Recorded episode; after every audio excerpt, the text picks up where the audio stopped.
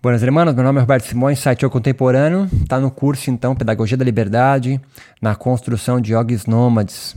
Os yogis yoginis nômades fizeram ou fazem a passagem da necessidade para a liberdade. Quando efetuada essa passagem, as filosofias yogas metafísicas podem até se tornar verdade. Elas não devem ser aniquiladas, mas ocupar seu lugar devido com mais uma possível coletividade yoga nomádica.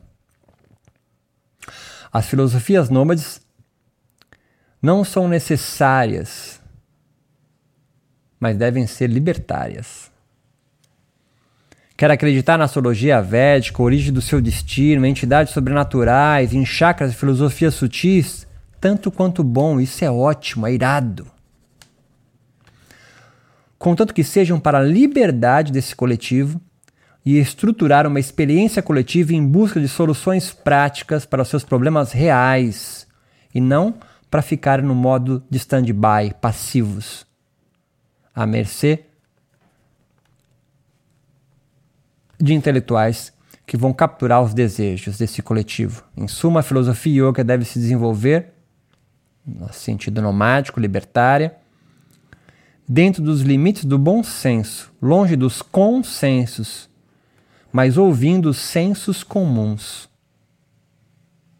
A filosofia yoga, a sua estética, estrutura uma experiência coletiva. A instalação do bom senso decorre da complexidade da civilização yoga, entre aspas. A aldeia global nomádica. São várias entre aspas, tribos yogas singulares e suas massas intelectuais, formas e matérias, claro, com problemas e soluções. Aqui nada é definitivo. E se algo surgir assim, universal, por exemplo, deve ser discutida, dialogada. O bom senso potencial está sendo freado quando os universais e metafísicas surgem. Para alguma tribo em busca de terras outras a se incorporar ao seu entorno. Quando isso surge, há um império iógico tentando aniquilar o nomadismo. Não há entre os nomádicos cristalizações entre massa e intelectuais. Não há castas. Os intelectuais surgem organicamente das massas. Por isso a importância da pedagogia da liberdade no yoga, que ensine o diálogo, que seja incluído nos cursos de formação de professores de yoga a pedagogia da liberdade não da necessidade. Na pedagogia da necessidade, nos cursos de formação, a massa e os intelectuais são distintos. Há uma hierarquia, há graus de fidalguia, de nobreza, que conservam a distância.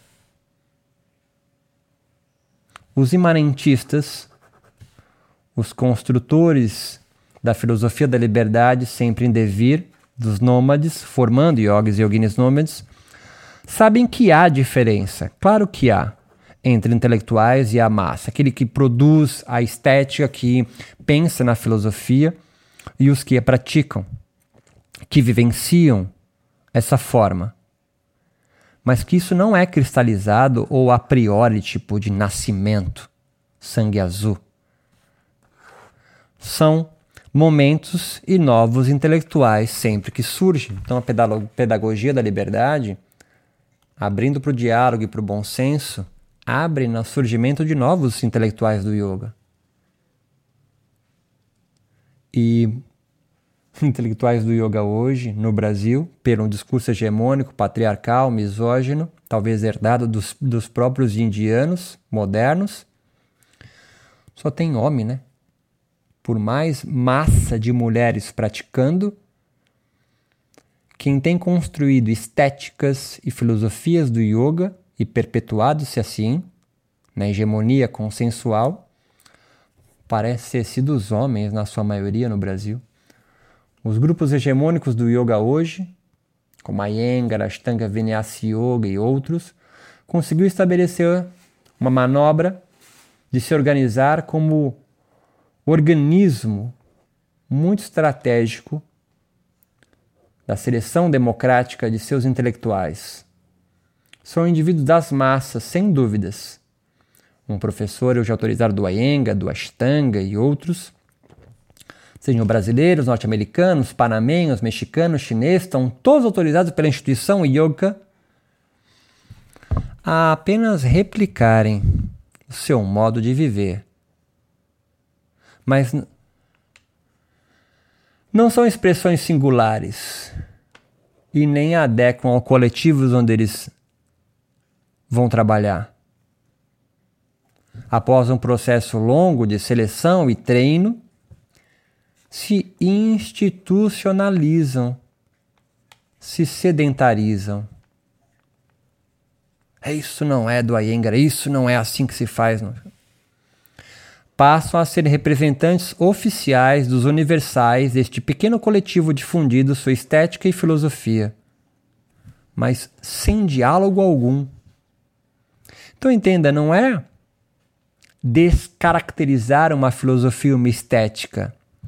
É permitir que essa filosofia estética de sedentária seja nômade ah, mas isso vai acabar com. Hum. Vai acabar ou vai expandir ele para novos coletivos e de repente criar outras formas de, de fuga? É um saber estanque, então, este da pedagogia da necessidade, perfeito em si mesmo, pautado em metafísicas da necessidade, não da liberdade. Essas instituições yogas metafísicas dos necessitados formam um bloco intelectual moral não pensante. Ao contrário, os grupos coletivos nomádicos trabalham com esforços políticos, filosofia e pedagogia de forma infinitamente para elevar intelectuais das camadas populares cada vez mais vastas, isto é, dar personalidade ao amorfo elemento da massa. A gente sabe que é impossível essa fusão completa entre a massa e a parte intelectiva de intelectuais. Entre mentes, o processo de, form de formação de intelectuais nomádicos pela pedagogia da liberdade favorece a criação de novos tipos intelectuais e yogicos. Não os mesmos, como os conservadores replicantes, narcotizados, estes surgem diretamente da massa e que permanece em contato com ela para tornar-se os seus sustentáculos. Não é alguém que sai da sua coletividade, vai ser treinado num processo de seleção, depois retorna para a sua coletividade impondo um saber que estes devem se adaptar. Como jesuítas. A pedagogia da liberdade ou da libertária, dos nômades para as massas, A primeira, uma filosofia da fé, de quem ouviu alguém dando razão à sua fé. Talvez agora você me ouvindo, por exemplo, talvez possa fazer sentido o que eu esteja falando, mas tu não conseguiu organizar isso muito bem. Depois, deixa de ter fé na razão de outrem e vira-se então uma espécie de fé racional, que analisa os argumentos Terceiro, obtém-se então uma clareza, se recorda de ter sido conhecido por boas razões, mas não sabe ainda reproduzir essas razões. Ele está na fronteira. E quarto, a filosofia com um bom senso e uma passagem gradual do senso comum para o bom senso, sem nunca dedicar-se ao consenso. Na pedagogia da liberdade, ninguém estuda consensos. Nós destruímos eles. Não vise, então, alcançar igualdade perante os intelectuais hegemônicos. dos grupos dominantes. Busca-se participação